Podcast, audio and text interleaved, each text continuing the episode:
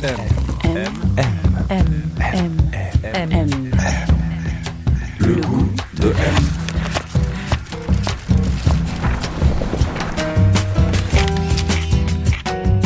M, le magazine du monde présente Le goût de M, un podcast produit par Géraldine Saratia qui vous entraîne à la découverte du goût d'une personnalité.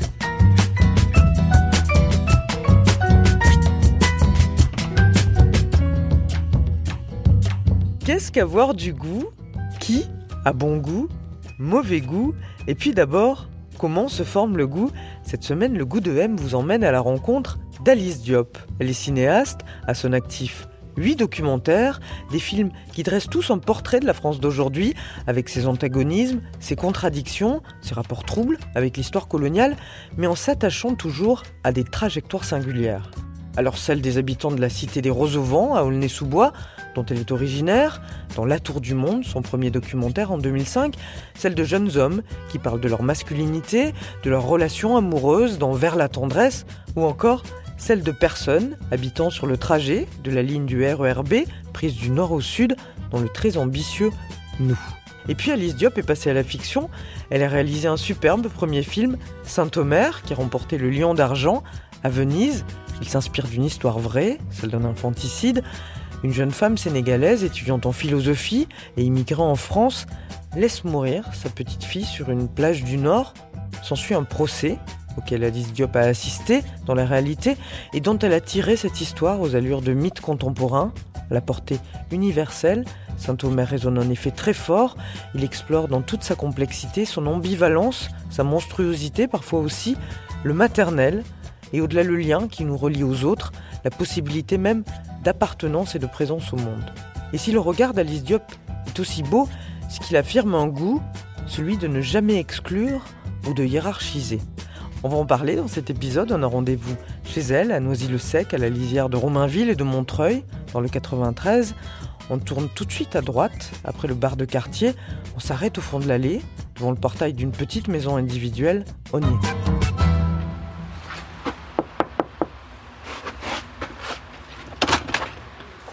Bonjour. Bonjour. Entrez, entrez. Merci. Bienvenue. Merci Alice. Soyez les bienvenus dans ma maison. Alors Alice Diop, on est chez vous? On est chez moi. C'est un espace qui vous ressemble ici? Je crois que oui.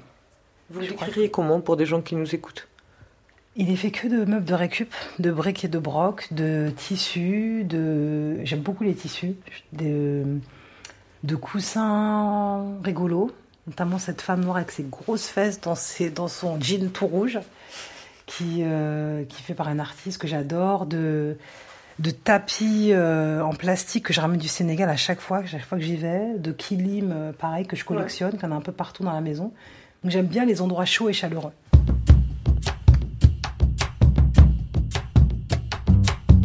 On s'est avancé dans l'allée, à gauche de la maison familiale, derrière un tout petit bout de jardin, et puis au fond, le bureau d'Alice, une pièce en forme de mini-studio dans laquelle elle travaille, réfléchit, fait la sieste aussi peut-être. On s'y est installé pour cet entretien, et là, je lui ai demandé quel était le goût de son enfance, celui dans lequel elle avait grandi.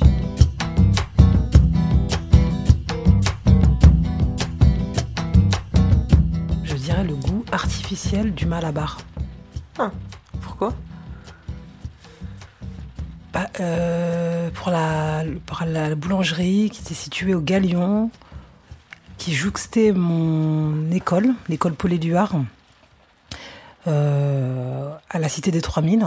Ouais. Et j'avais pas, je crois que c'était 50 centimes, un malabar. Et je sais, en fait, c'était à peu près la seule chose où à 7, 8, 9 ans, euh, enfin, c'est la chose la plus accessible. Quand, quand on est enfant, euh, moi, j'aimais pas les carambars, mais le malabar, ce truc très arti, très dur, très artificiel, tout complètement rose, et qui avait une espèce de goût à la fois complètement euh, synthétique et acidulé, et en même temps, euh, en même temps sucré. Je, c'est plus, en fait, c'est un goût, mais qui, qui est une madeleine qui fait apparaître une photo, et cette photo, c'est ce, c'est cette euh, boulangerie absolument très peu achalandée où il y avait quasiment rien, sauf des malabars et des et des, du pain pas très bon d'ailleurs. Et, en fait, c'est- c'est- je sais pas, je, me vois à 8 ans euh, allant acheter. euh, Enfin, ce goût-là fait apparaître cette photo et cette photo, c'est cet endroit, c'est ce lieu, c'est ce moment, c'est cette histoire, c'est ce cadre. Mais je. C'est bizarre que je dis ça. Vous grandissez à Aulnay-sous-Bois, vous le disiez, dans la cité des 3000. C'était un appartement, ça ressemblait à quoi l'appartement où vous avez grandi? C'est un appartement de trois pièces euh, avec une cuisine, enfin une cuisine qui jouxte euh, le salon. Et dans le salon, il y avait un petit salon au fond où on n'allait jamais. Où c'était juste le dimanche, mon père recevait et faisait du thé, le thé, euh, le thé. On fait que euh, tous les dimanches avec mes oncles qui venaient à la maison pour manger le tchéboujen dominical. C'était le plat que ma mère faisait tous les dimanches. Et donc ce salon n'était occupé que le dimanche par mon père et, ses, et, et mes oncles qui faisaient le thé à Taya. Et donc il y avait deux chambres. Une chambre, euh, la chambre euh, de mes parents, la chambre nuptiale, et la chambre où, où je dormais avec mes sœurs. Vous aviez combien de ça Quatre filles et un garçon. C'était décoré comment? Très proche de, du salon de mon film Saint-Omer. D'ailleurs, ma sœur qui joue, qui fait une scène dans le film, elle est rentrée dans l'appartement décoré de Saint-Omer. Et j'ai senti qu'elle euh, elle est totalement vacillée. C'est vrai? Et j'avais complètement oublié parce qu'en plus, je l'ai décoré non pas pour souligner le caractère autobiographique du film, parce que ça, je m'en défends quand même pas mal. Et je, c'est sûr que tous mes films partent euh, d'un rapport d'observation réel. Ouais. Et je trouve qu'il n'y a rien de plus précis et- que le réel. Et donc, c'est-à-dire que pour même pour construire des personnages, j'utilise une matière du réel qui est très précise. C'est-à-dire que l'appartement de Rama, l'appartement de la mère de Rama, quoi, qui mieux que mes propres souvenirs euh, pouvait euh, euh, inventer ce- cet appartement fictionnel. Mm, Donc, mm.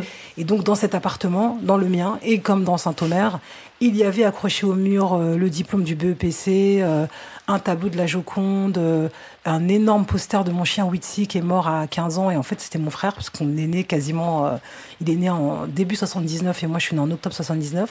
Et Mm. C'était un énorme chien et en fait c'était une espèce de mascotte de la, du quartier parce que dans les, il y a aucune famille africaine n'avait de chien. Et Ah ouais euh, c'était pas du tout hein, culturellement euh, dans les quartiers populaires, personne n'avait jamais euh, de chien domestique. Quoi. Et nous, on avait un chien qui ressemblait à un lion et qui veillait sur mon berceau quand j'étais bébé. Et donc, quand Witsi est mort, à- quand j'avais 15 ans, ça a été un- une perte euh, absolument euh, terrible pour toute, ma famille. Et on a, euh, tiré d'une photo de lui un énorme poster qu'on a accroché au mur. Donc, il y avait un poster de Witsi, un tableau de la Joconde, une euh, rétro, je pense une, euh, une reproduction de la Katiba de la Mecque, euh, une photo de mon frère au service militaire à Baden-Baden. Et ça, je me dis, mais c'est complètement dingue d'av- d'avoir gardé cette photo, mais tout le temps. C'est-à-dire, mon frère, avec deux, armes à feu comme ça, mon frère qui est absolument pacifique et d'une douceur. Il est parti un an dans, les pires, dans la pire caserne, parce que c'est là où on a emmené tous les garçons de, des cités étaient emmenés en Allemagne, sans aucune exception. Et au-dessus, de, donc il y avait un canapé orange où euh, on ne s'asseyait jamais parce que c'était la place de mon père. Et en fait, moi, je regardais la, la télé assise au pied de au pied de ce canapé, mais comme si comme si c'était un endroit sacré. Et c'était un endroit royal de mon père, qui Ouais, pourtant avait un pouvoir qui n'était pas du tout euh, autoritaire et totalitaire. C'est un homme d'une grande, grande, grande douceur, mais quand même. Il, c'était lui qui avait la place centrale sur le canapé où personne s'asseyait à côté de lui. Votre père, il était peintre industriel, c'est ça euh, dans Exactement. une, une, une entreprise automobile, en fait, il repeignait des moteurs. Ouais. Et- mais euh, il avait aussi euh, des passions, en fait. euh, vous disiez, il était analphabète, mais il s'est construit une, une éducation Ouais, d'une manière assez méthodique, en fait. Ouais. Et il était fou de, de documentaires. de documentaires et de photos. Moi, j'ai retrouvé des, des photographies de lui euh, que j'ai fait tirer quand il est mort.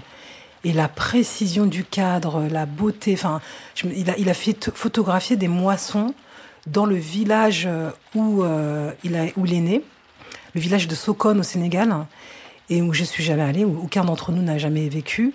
Et quelques, la dernière année, juste une année avant sa mort, il a fait une espèce de tournée d'adieu. Enfin, c'est comme ça que je me le raconte euh, 20 ans après, parce que mon père est mort il y a presque 20 ans, et en tout cas, c'était une année, c'était en 2004, une année avant de mourir.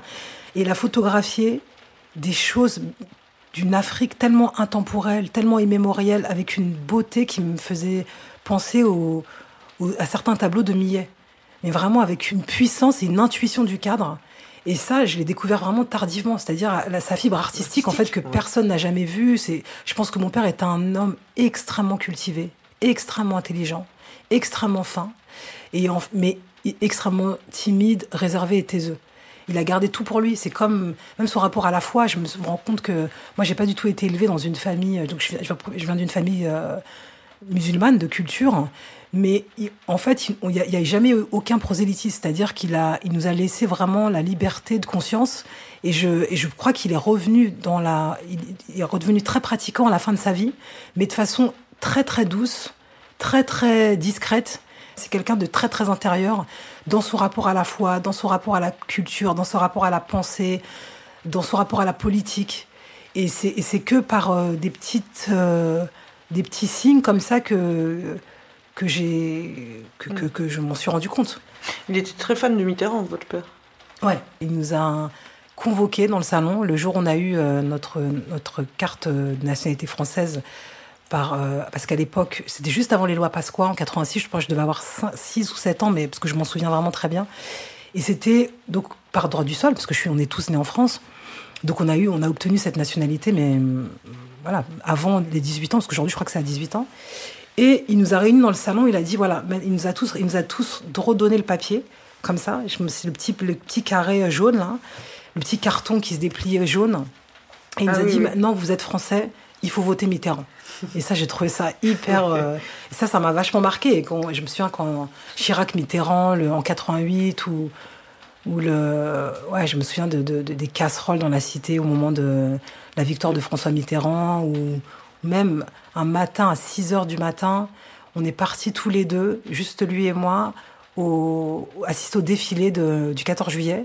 Et en fait, on s'était mis vraiment juste à côté des Champs-Élysées. Et cette année, exceptionnellement, en fait, le défilé était euh, avenue Montaigne. Je crois commencé par l'avenue Montaigne. Donc, on n'a rien, vu du défilé. On a attendu de 7 heures du matin jusqu'à midi. Mais quand même, on a vu passer la Jeep de Mitterrand qui faisait comme ça un coucou.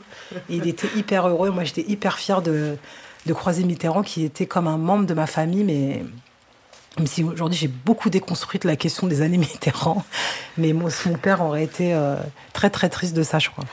M, le magazine du monde présente le goût de M. Là, on est dans mon salon, dans le salon familial. Ça ressemble à quoi le Bah, C'est une grande pièce, euh, pas très bien rangée, alors que je, l'avais rangée il y a deux heures. Ça prouve que mon fils vient de rentrer. Et euh, où il y a une grande table euh, en bois, qui est la table à manger. Ouais, ouais c'est J'aime vrai, j'aime beaucoup les matières naturelles très simples.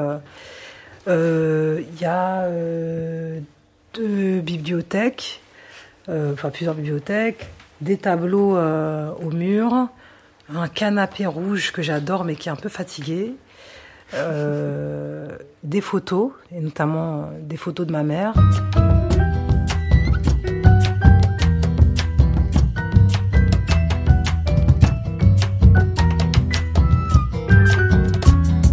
Et votre mère, vous diriez quoi d'elle Qu'est-ce que si vous parlez de ses goûts, je veux dire, qu'est-ce qu'elle aime Qu'est-ce qu'elle aimait?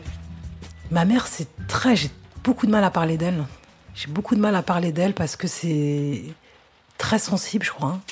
Très douloureux. Très. Très obscur. Enfin, j'ai beaucoup de mal à.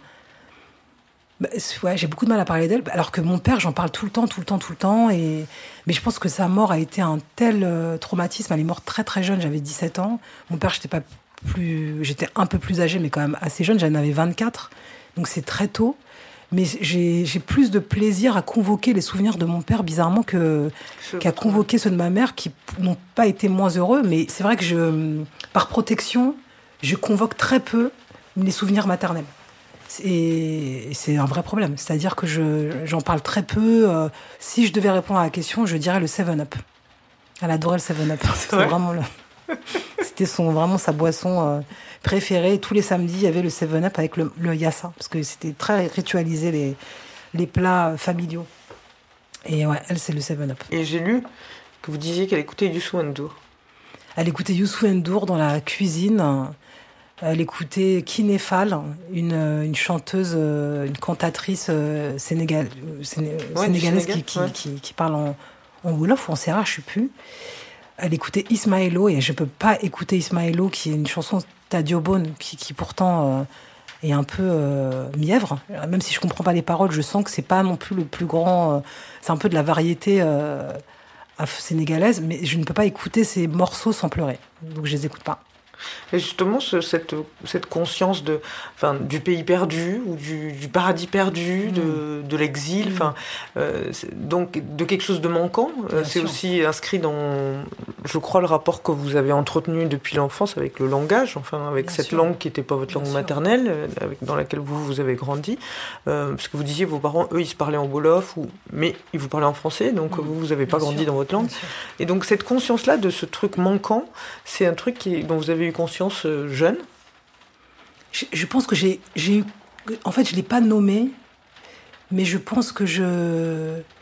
Il y a quelque chose de la mélancolie du pays perdu, la mélancolie de l'exil qui contamine mes souvenirs d'enfance et contamine euh, l'enfant que j'ai été et forcément l'adulte que je suis devenu. C'est- Forcément, il y a quelque chose. euh, mais ça a été.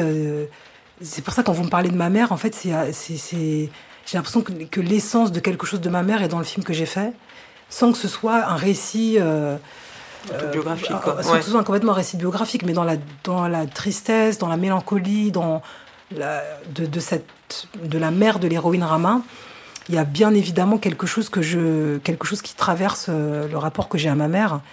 Et, et du coup, c'est sûr que moi, j'ai été une enfant très solitaire, Ouais. mais très, très, très lectrice. J'étais absolument. euh, Et, je dois vraiment euh, remercier euh, ma sœur aînée qui m'avait inscrite au club des amis de Mickey. Et je me souviens d'avoir, d'avoir euh, je sais plus, dans les années 80, en fait, de- d'avoir euh, reçu dans, une mallette jaune des albums de Mickey. Des, enfin, des albums de Walt Disney. Donc, il y avait euh, Bambi, il y avait, je sais pas, La Belle au Bois dormant, il y en avait trois ou quatre. En fait, ça m'a complètement fait plonger dans la lecture. Et ensuite, je suis devenue complètement obsédée par euh, la bibliothèque municipale Elsa Triolet, qui était juste derrière le Galion, par ailleurs. Et euh, où j'y allais tout le temps, tout le temps, tout le temps, tout le temps. Et, je suis devenue une lectrice compulsive dès l'enfance. Et je crois que ça m'a, que, finalement, le- les souvenirs, mes souvenirs d'enfance sont associés aux livres que j'ai lus. Et c'est très brumeux, c'est-à-dire que j'ai mis à distance toute la, toute la violence du réel, au fond, de toute la violence d'un réel euh, que je vivais. C'est moi, quand je parle des 3000, c'est à la fois un royaume d'enfance où j'ai été extrêmement heureuse, et je me dis, mais dans quelle manière je recolore, je repeins mes souvenirs? Parce que y a- en fait, il y a une espèce de dichotomie entre le récit que je peux faire de mon enfance et le, souvenir de la petite fille que j'ai été qui s'est enfermée dans la littérature pour ne précisément pas regarder ce réel.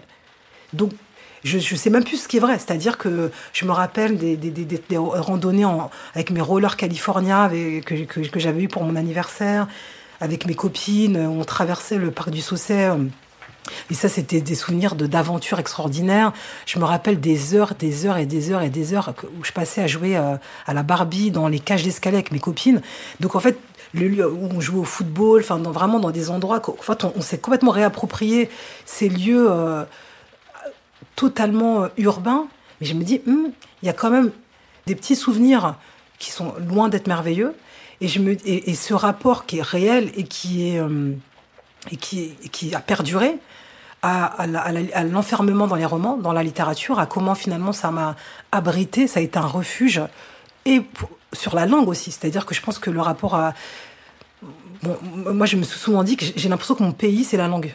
Que c'est pas la France, que c'est pas le Sénégal, que c'est la langue. Que c'est précisément à cet endroit où je me sens le mieux, où j'ai l'impression de, d'appartenir pleinement à cet endroit et que cet endroit est mien et qu'on ne pourra jamais m'y déloger en fait. Il y a l'imaginaire dans la littérature, effectivement, les histoires dans lesquelles ça nous entraîne, mais effectivement, il y avait aussi le langage. Vous pensez que vous avez compris très tôt que ça va être une nécessité pour vous de le maîtriser, ce langage? Nous, on a été la langue de nos parents, c'est-à-dire que la langue, pas de que de nos parents, on a été la, la langue des vaincus, la langue des sans-voix.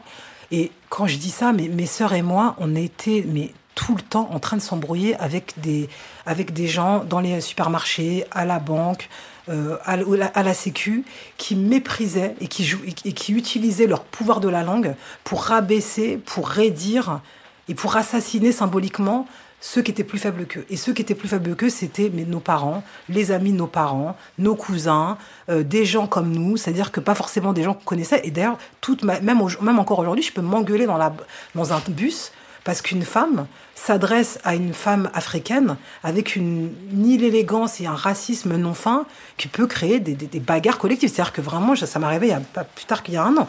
Donc, en fait, on a été la voix de nos parents, c'est-à-dire qu'on a parlé pour eux, on a parlé en leur nom, on les a défendus, c'est-à-dire qu'on a utilisé la langue non pas que pour, pour les dire, mais pour les défendre, en fait. Ça, ça ne m'a jamais quitté. J'ai fait ça, je continue d'ailleurs à, à ne pas supporter la moindre injustice euh, euh, devant moi et à, interagir en permanence dans des histoires qui ne me concernent pas pour dire vous ne pouvez pas parler comme ça, ce n'est pas normal, c'est pas possible. euh, Et, et en fait, les gens, ça les, ça les neutralise. Si je reviens juste à vous, l'adolescente que vous étiez, vous disiez, donc vous lisiez énormément. Euh, vous vous souvenez euh, rapidement de choses qui vous plaisaient, de choses qui ont été importantes ou des, Bah, là, ou ce, livre que j'ai relu, relu, relu, relu, c'est euh, Jeanne Hir. Ah ouais j'ai relu, que j'ai lu, relu et relu. Et j'ai mis longtemps à comprendre pourquoi, parce que c'est vrai que Jeanne Hir, c'est c'est quand même. un- ça, a l'apparence d'un espèce de conte, euh, d'une histoire d'amour assez banale, assez mièvre, assez. Eh ben, pas tant que ça, en fait. Pas tant que ça. Finalement, c'est quand même euh, une femme qui n'a rien pour elle, si ce n'est son intelligence, sa détermination, la conscience de sa dignité. Et c'est comme ça qu'elle s'en sort dans la vie. Et en fait, j'ai adoré ce. Enfin, c'est le livre de l'enfance qui me marque le plus. Il y a eu euh, Au Bonheur des Dames, un quatrième, alors qu'aujourd'hui, je pense que je. Ouais. À mon avis, c'est absolument pas possible ce, ce- ce livre aujourd'hui, mais, mais à l'époque, j'étais Ouais, euh, pareil, c'est la Cosette qui devient. euh, qui sort de- du, du ghetto. Enfin, il y a, y quelque chose de des récits d'émancipation sociale, à mon avis, dans, et dans Jane Eyre, et dans. Et dans. Et dans. Je sais même plus comment elle s'appelle, l'héroïne du Bonheur des Dames. Qui est loin d'être. Moi, je, pense que j'ai beaucoup de mal avec Zola aujourd'hui. J'aurais beaucoup de mal euh, à le relire. D'ailleurs, mon fils le lit pas du tout. à- Au même en quatrième, enfin, il le lise pas, il le lise plus au collège. Mais euh, je, je me souviens de ça, de Christian F. Il m'a traumatisé. Le film? Le, la- Le le livre? livre Le livre, ah, je sais pas comment, mais en sixième ou en cinquième, j'ai lu Christian F, mais j'étais mais, terrorisée par des scènes de- d'héroïne dans les bas-fonds, dans les... Mais en fait, je pense que j'ai voilà, j'ai lancé des cailloux pour essayer d'imaginer quel type de, de, de femmes et, d'ado- et de jeunes femmes je pouvais devenir, et, et c'était que dans la littérature que je pouvais le l'entreapercevoir, puisque autour de moi, il n'y avait pas forcément, à part ma sœur qui ma sœur aînée qui, euh, qui avait sa voiture, c'était une des premières euh, femmes dans le quartier à avoir une voiture, qui était infirmière et, et euh, qui, a, qui a travaillé très tôt. Et Votre, c'était votre sœur qu'on voit dans nous? ma sœur qu'on va dans nous, ouais, ouais. Et dans sa manière de, de, de s'habiller, dans sa manière d'utiliser la langue pour nous défendre tous et toutes, c'était une des rares figures de qui donnait envie de grandir. Mais sinon, autour de moi, j'avais très peu de, de référents, à part euh, mes instituteurs ou mon institutrice, qui pouvaient me projeter vers un- une vision désirable de, de, de, l'avenir et du fait de, passer à l'âge adulte. Et, et en fait, ce manque de, ce manque de, de possible, j'ai l'impression que c'est la littérature qui me Mm. m'a permis de l'entreapercevoir. Ouais. Mais du coup, ça a créé aussi un rapport au réel très dissocié. Le goût de M.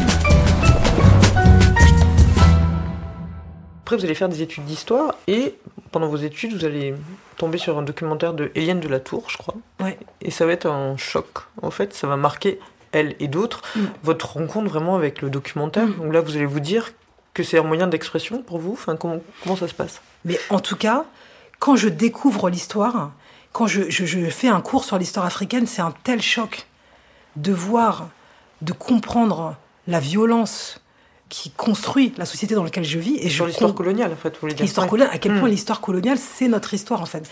Et à quel point l'histoire coloniale, elle éclaire et elle façonne la femme que je suis au présent, elle façonne ce qui se passe dans l'intimité de mon appartement familial, elle construit, elle façonne les rapports que j'ai avec les autres, notamment avec les blancs, la place que j'occupe. Enfin, pour moi, c'est, je suis tout à fait contente que, que de connaître cette histoire, c'est une nécessité politique, sociétale, mais, mais, mais collective, c'est-à-dire la capacité de se regarder dans les yeux et de se rendre compte d'où on vient, mais tous, les blancs et les noirs en fait, d'où, d'où, et c'est, pour moi c'est- tellement évident que, que ce que je découvre doit être partagé pour mieux vivre, pour mieux comprendre, pour transformer, pour que, que c'est que c'est presque donc l'histoire coloniale c'est un choc de, de, de, de- Vous découvrez des auteurs aussi à ce moment-là? Des, des auteurs, notamment les, les premiers auteurs de la négritude, les Senghor, de Damas, euh, et en même temps, je découvre ces auteurs qui me donnent dans leurs textes écrits dans les années 40, dans les années 50, la puissance des outils intellectuels pour me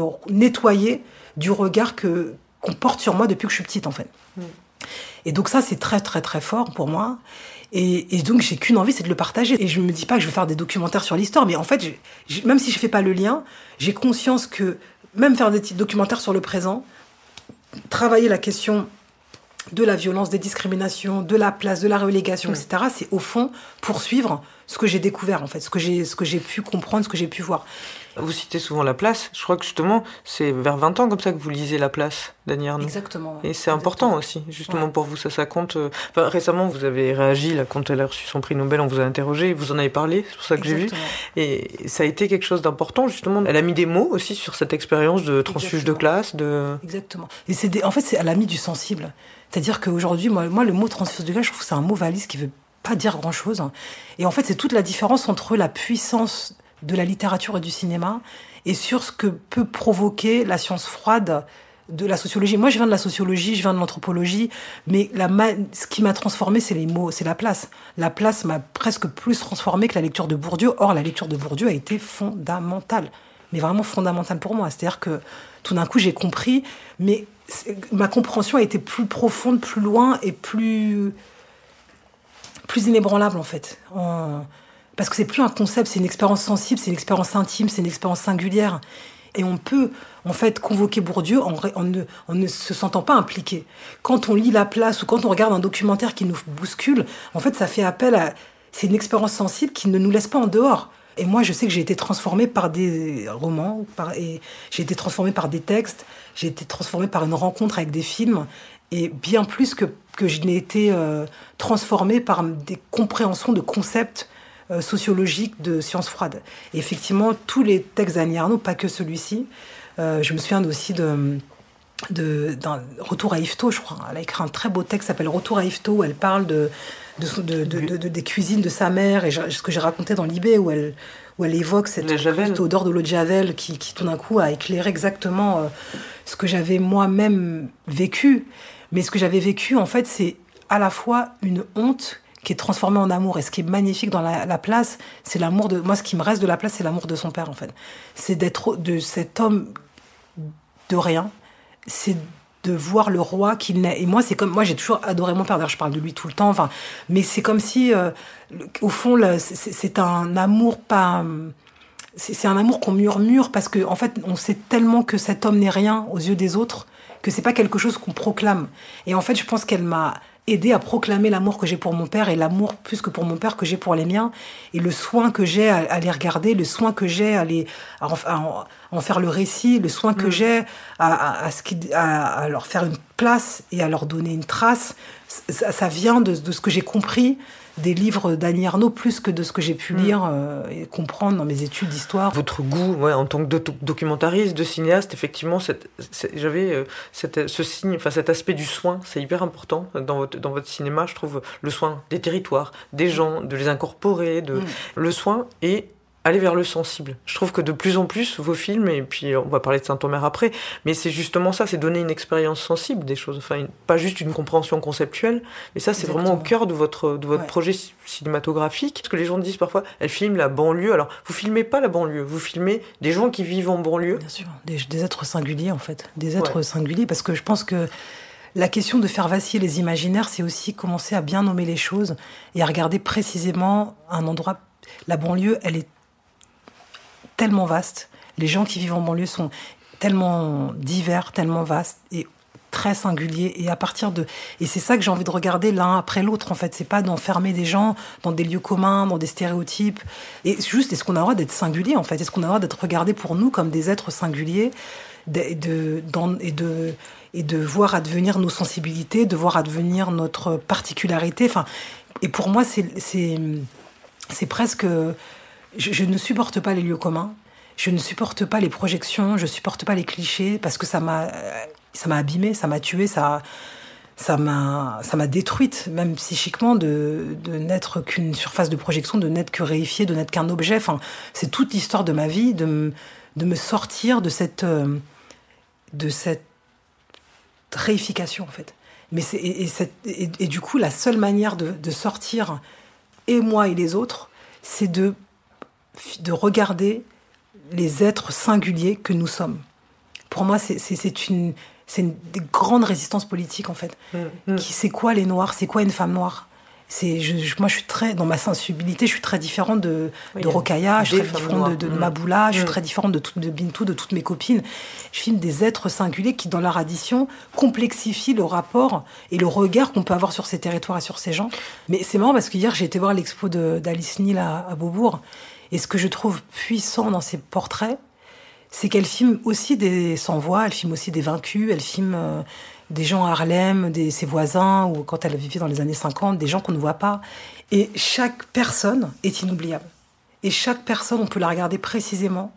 Dans l'expression, dans la pose, dans... chaque personne est singularisée en fait.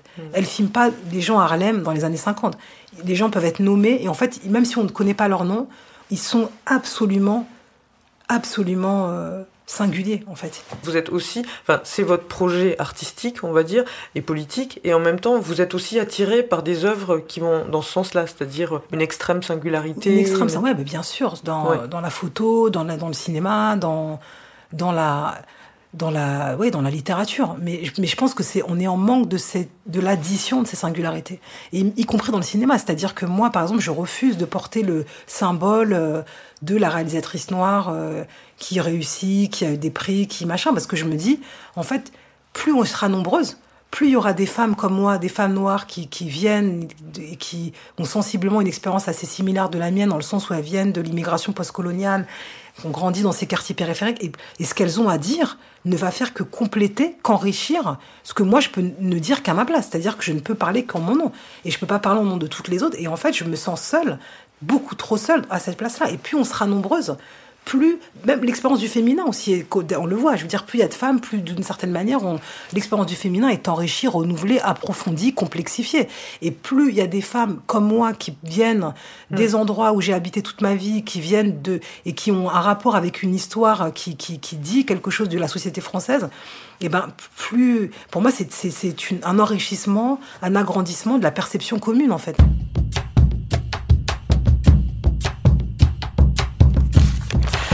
M, M. M, M. M. M.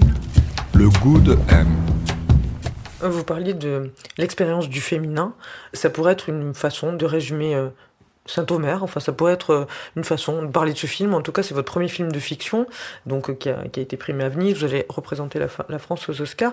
Et c'est- tiré d'une histoire euh, vraie, un infanticide. Vous avez assisté à ce procès pendant quelques jours d'une jeune femme, c'était dans le Pas-de-Calais, qui laisse mourir son enfant de, de 15 mois, en fait, en l'abandonnant sur une plage. Et dans votre film, finalement, votre, votre double, c'est une jeune femme noire qui est romancière et qui euh, assiste au procès en se disant qu'elle va réécrire une version d'un mythe contemporain. Enfin, elle voit, elle voit l'aspect mythique du récit et en fait, elle devient une caisse de résonance. Elle est complètement bouleversée par le, par le discours de cette mère euh, donc, qui a tué son enfant. Et le film, il va interroger de plein de façons différentes le féminin et un rapport à la maternité, à la transmission, euh, interroger ce, ce lien, enfin dans sa complexité aussi, parce que je trouve que voilà, c'est parler du, du féminin, du, du, du Mm. maternel, du, Mm. mais aussi dans sa Mm. complexité, dans, dans ce qui peut avoir ce lien aussi de dans sa sauvagerie, dans sa monstruosité, dans des choses Mm. dont on parle pas tout, tout le temps en Mm. fait. il y a deux choses, enfin, il y a des multiples choses, je pourrais pas dire deux, qui m'ont guidée, aimantée vers Saint-Omer. Un, c'est le mystère de cette femme. J'ai vraiment une espèce de rapport obsessionnel à cette histoire que j'ai mis beaucoup de temps à comprendre et même bon, j'ai mis beaucoup de temps à parler parce que je n'arrivais pas à, me signifier pour moi-même ce qu'est-ce que ça voulait dire d'être attirée par une femme qui avait tué son enfant métis et parce que je crois que le fait qu'il le soit ça dit quelque chose de de cette histoire en fait. Ça dit quelque chose et de ce qui m'a intéressé et de cette histoire et de l'histoire de Fabienne Cabou, etc. Alors même que je suis la mère d'un enfant métis. c'est une femme effectivement Et noire, une, femme noire, sénégalaise. une femme Ouais. euh, intellectuelle, enfin qui, qui, qui- et donc il y avait, il y avait plusieurs pistes et plusieurs euh, plusieurs axes, euh, plusieurs entrées en fait.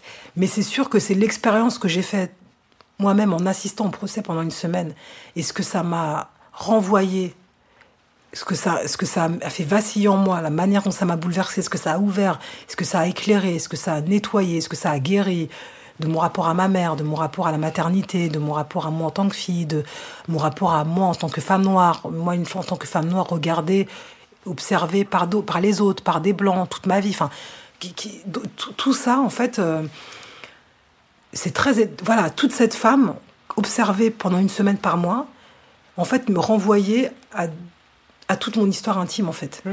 Mais ce qui fait que le film est possible, ce qui fait que le film a été possible, c'est que je me suis rendu compte que toutes les femmes autour de moi, blanches, étaient chavirées, bouleversées, traversées, fracassées par des choses qui leur appartenaient, mais qui n'en étaient pas moins euh, violentes et, et- et- et- et terrassantes. Et donc que ce que je voyais était totalement partagé, totalement partageable, et que cette histoire était profondément universelle. Et comme la question du corps noir comme, possibi- comme possiblement pouvant porter l'universel est un des mantras euh, les plus importants de, de, toute mon, de tout mon rapport à la création, Oui, Et presque ça devient que là, quelque chose de politique. Ça passe par ces deux femmes-là. ça passe par ces deux corps, ça passe par ces deux femmes. Et Ça, ces c'est très rare dans le cinéma, dans l'art. dans- je pense que pour moi, c'est fondamental. Je crois que c'est. Je vous parlais de la littérature. Moi, j'ai grandi euh, dans, dans une littérature où j'étais, euh, où mon corps n'était pas représenté, ou quand il était représenté, c'était de façon extrêmement violente. Et le nombre d'expériences littéraires où je, je- où je suis confortablement installée à lire un auteur magnifique, à jouir de la langue, et bam, je me fais gifler au détour d'une phrase où un personnage noir est qualifié de sauvage ou de, ou en tout cas il est regardé à un endroit qui qui le réifie et surtout qui dit qui est l'auteur. Je, je- je pense par exemple à Michel Léris ou, ou au fond qui dit l'homme, enfin voilà, les hommes construits, fabriqués par cette histoire qu'ils étaient. Mais donc c'est pas l'histoire, c'était pas l'idée d'en faire un procès a posteriori. C'est l'idée juste de dire, bah, c'est très rare. En fait, d'avoir cette expérience de tranquillité totale en lisant, en n'étant pas renvoyé systématiquement à, à cette part de l'autre euh, façonnée par, euh, être sur ses gardes, quoi. Ouais, ouais. mais en tout cas, je, je- je- cette- ce chemin de l'universel, je l'ai toujours effectué. Et je sais que raconter le monde à ma place, ça n'en fera- ferait pas de mes films ou, de- ou de, des- des objets euh, artistiques moins universels. Ça, ça n'enlèvera, ça ne peut, Ouais, ça n'enlève rien à l'universel. C'est-à-dire de raconter l'expérience intime d'une femme noire française aujourd'hui, ça n'en est pas moins universel. Parce que Rama, elle n'est pas confinée dans sa négritude. Elle est effectivement traversée par des questionnements que toutes les femmes, à l'aune de la maternité, peuvent rencontrer, traverser. Euh, Qu'est-ce que c'est que d'être une mère? Qu'est-ce que c'est que de faire le deuil de la mère qu'on a eue, de, de faire la paix avec la mère qu'on a eue au moment où on devient mère? C'est des questionnements que toutes les femmes euh, qui vont avoir un enfant se posent. Et et il y a une chose que je vais vous demander, c'est un mot que vous avez employé à plusieurs reprises là, mais c'est le mot vaciller. Et en fait, dans le film, justement, votre regard, il est, il est, on vacille sans cesse, on, on sait jamais trop quoi penser de cette femme, de, parfois on a de l'empathie pour elle, parfois on peut la rejeter, enfin, ça, ça dépend vraiment du moment du film, et vous êtes jamais dans un point de vue, c'est pas moralisateur, c'est pas, mais justement, ce vacillement, je veux dire, ce doute, au bon sens du terme, c'est quelque chose, il me semble, qui traverse aussi euh, tous vos films. Et est-ce que c'est quelque chose que vous aimez dans les œuvres des autres aussi? J'adore. J'adore. euh, Moi, moi, en fait, je suis toujours à la recherche de la pensée précise, mais je suis toujours dans la recherche. C'est-à-dire que tout ce que je vous dis, je ne l'ai pas préparé. C'est-à-dire que je, je cherche et je réfléchis en parlant. Je bégaye beaucoup. Re- je- J'hésite beaucoup. Et au fond, c'est ce qui m'intéresse le plus, même dans les œuvres d'art, les œuvres qui ne, ne prennent le pouvoir sur rien, sur aucun discours, sur aucune pensée, et qui nous laissent une place pour douter, pour vaciller, pour changer d'avis, qui se cherchent, qui prennent le risque même de, de, de se perdre, qui prennent le risque d'échouer, mais qui sont dans cette recherche-là. Il n'y a, pas de- a pas de vérité assénée, il n'y a pas de vérité première, il y a toujours quelque chose qui est entre les deux, et y compris il y, y a des- projets que je mène, par exemple, où, je, serais beaucoup plus confortable de les mener avec des gens qui pensent comme moi. Je me sentirais effectivement dans cette sécurité dont on parlait. Mais quand même, moi-même, me laisser traverser par le doute sur des choses qui me paraissent être des, des évidences. Ça, je trouve ça intéressant aussi. Et, c'est ce qui porte un peu nous. Nous, c'était voilà, les gens qui font de la chasse à cour, c'est mes ennemis idéologiques de classe de base. Bah, me laisser un peu vaciller par c'est qui, c'est quoi, pourquoi, euh, pourquoi ils font ça, qu'est-ce que, qu'est-ce que ça veut dire, qu'est-ce que ça raconte. Me laisser presque le, le risque de les aimer, de changer d'avis, de d'être perturbé. Enfin, ouais, c'est un risque. Franchement, c'est, ouais, faut, faut- c'est pas simple de vaciller. hein. C'est, c'est, ça peut faire peur. hein. M, le magazine du monde présente le goût de M. Et alors, ça ressemble à quoi ce, ce bureau là, Voilà, là, on entre dans votre bureau? Alors c'est une pièce avec une mezzanine où il y a un, un futon très confortable paraît-il où je n'ai jamais dormi. Qu'est-ce que c'est ça, Alice? Alors c'est un poster géant, euh, une reproduction d'une affiche d'un concert de Nina Simone donné à l'Apollo Theater en 1961. Et c'est une affiche très très très grande qui est euh, collée juste à l'entrée de, de mon bureau et que je et en fait j'ai un qui est face au le mur d'en face c'est là où il y a le radiateur et j'adore le radiateur. Donc je passe ma vie collée au radiateur et je regarde Nina Simone à chaque fois que je passe un coup de téléphone c'est-à-dire 20 fois par jour. Et en fait la puissance parce qu'en fait son visage est tellement énorme tellement j'ai l'impression d'être aspiré par sa puissance en fait. Et quand je suis dans des moments de difficulté et dans le parcours de de production de Saint-Omer, il y a eu Ouais. beaucoup de moments de difficulté, notamment euh, il y a un an, euh, juste après le montage. Et je, et je, mar- je, je discutais avec mes producteurs euh, pour essayer de chercher des solutions avec eux sur des choses que je ne vais pas évoquer là, mais elle me donnait de la force. Nina me donnait la force.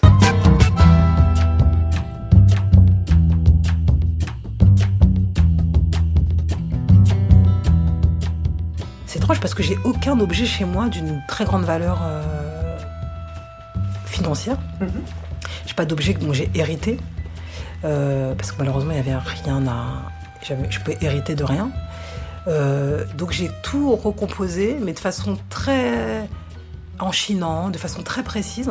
Donc en fait, chaque objet a de la valeur, mais une valeur qui ne- ne- n'est pas forcément une valeur euh, mémorielle, parce que j'ai très peu d'objets de mémoire. Mais donc, du coup, des objets qui sont précis, mais vous n'avez pas un rapport fétichiste aux objets enfin, sauf à une bague de ma mère que, que je garde tout le temps et que je mets dans des endroits très. que- je mets à des occasions très précises. Aujourd'hui, je l'ai pas, donc je me sentais pas menacée par notre rencontre. Mais vraiment, c'est une espèce de, talisman que j'ai que j'ai donné cinq minutes avant la prise à la comédienne qui joue Sénabou et qui a été mais comme envoûtée, comme hantée par la présence de ma mère et je lui ai juste dit tiens vas-y tiens prends ça après. Elle a été complètement possédée par euh, par son esprit. Donc c'est le, presque le seul objet euh, très important que j'ai, c'est ou en tout Mm, cas que, mm. de- que- que- que je- qui m'accompagne au quotidien, c'est c'est vraiment cette bague, euh, une des, des rares objets dont, dont j'ai hérité d'elle quoi. Et les vêtements, c'est important pour vous? J'adore, Ouais. j'adore. Je- Vous aimez quoi? Bah, je- en fait, je suis très très très amie avec euh, un créateur qui s'appelle Butt. Et en fait, c'est un, donc un créateur euh, malien qui a créé cette marque euh, il y a 30 ans. Et en fait, c'est la première fois où j'avais l'impression que mon corps de femme noire pouvait prendre de la place dans les vêtements. Et en Ouais. fait, que je pouvais exister. Butt, c'est-à-dire ouvre les yeux. Et il a, il a, euh, il a habillé toutes les danseuses hip-hop des années 90, des groupes comme Coréam, etc. Et je l'ai découvert comme ça euh, avec une copine qui était toujours habillée en Butt. Et en fait, il a donc il a donc euh, il y a eu un film de, de Robert Altman qui s'appelle Prêt à porter où Forest Whitaker joue euh, le personnage de Lamine. Ça a été un, un créateur très très très important dans les années 90 qui était porté par euh, toutes les stars américaines de la musique, etc. Mais en fait, nous à la marge, moi je, me souviens de mon premier salaire. J'ai mis la moitié de mon salaire pour m'offrir une robe en lycra Butt avec les surpiqûres euh, comme ça rouges là. Et, euh, et ça a été euh, et c'est en fait il, a j'ai grandi en tant que femme dans le lycra de la mine et je et pour moi c'est presque comme une seconde peau c'est c'est vraiment le il a dessiné et défini je crois le corps de la femme noire française en fait le corps de la jeune femme noire française comme euh, et je- en fait franchement la dernière fois je lui ai dit il avait larmes aux yeux et je pense qu'il se rend même pas compte mais toutes mes copines enfin toutes les femmes noires que ce soit Roca Diallo Maboula Soumaoro euh, Jossa Djambé on a toutes on est toutes habillées enfin on a toutes grandi avec Rolly Butt on a toutes été habillées dans ces robes en lycra euh, très spécifiques et Mais ça vous intéresse quoi le vêtement Vous regardez Ah, j'adore. Ouais. moi, je suis une- j'adore. J'adore le, le confort, j'adore euh, les matières, j'adore me sentir bien dans mes habits, avoir le, ouais, avoir le, le pouvoir de me d'être pas corseté, voilà, de- Ouais. de voir le pouvoir de me mouvoir. Et c'est ça qui est magnifique avec l'ami, c'est qu'on a à la fois le pouvoir du mouvoir et en même temps Ouais, de dessiner. dans un corps où nos formes de femmes noires, en fait, ont droit de citer. Parce que euh, moi, j'ai été très contrainte aussi dans une mode euh, française, notamment, qui, qui, qui, en fait, qui a une vision du féminin euh, qui, qui, qui- qui est extrêmement euh, coercitive, en fait. Je trouve. euh, Enfin, j'étais m'acheter un, un pantalon chez APC. Je crois que j'allais faire une. euh, je crois que j'étais devenue obèse. Parce que personnellement, leur 32, je me suis dit, mais c'est pas possible de, de refaire un 42 chez APC. Et ça, ça dit quelque chose de la mode française, je trouve. De où tout le monde est pareil. Là, je reviens de Londres. Les gens, la diversité des corps, des manières d'être, des styles, des couleurs. En France, je trouve qu'il y a un truc tellement euh, normé, tellement conformé dans la mode française. C'est pour ça que la mine, mais c'est euh, une puissance politique juste dans cette manière de s'habiller, une espèce de liberté des formes, des couleurs, de la manière de, de dessiner, de Vous, d'une manière très sensible, quel type de goût vous plaise? L'acidité.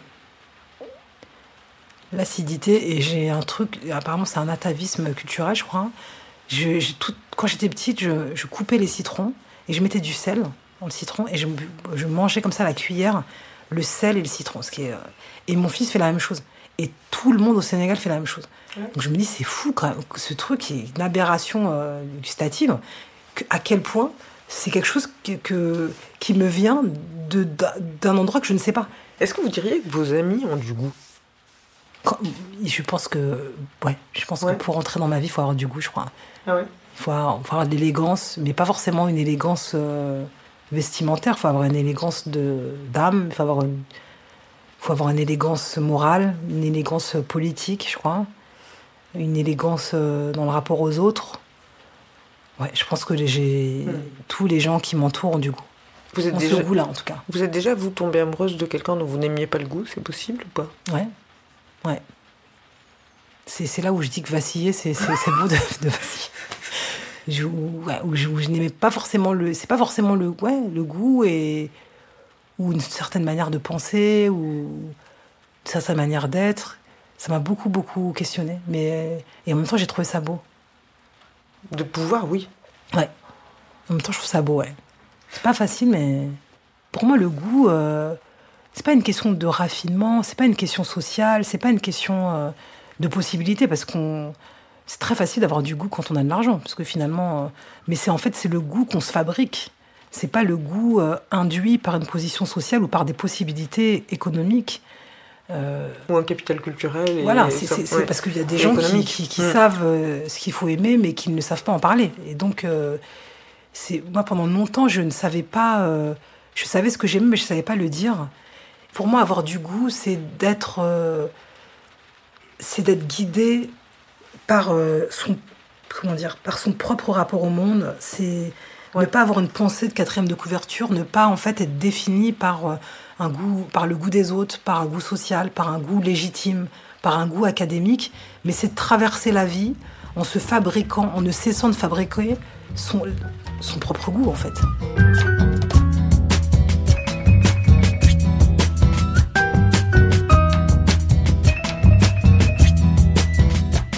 Voilà, c'est la fin de cet épisode. Il a été réalisé par Guillaume Giraud, préparé avec l'aide de Diane Lizarelli et Imen Ben Lachtar.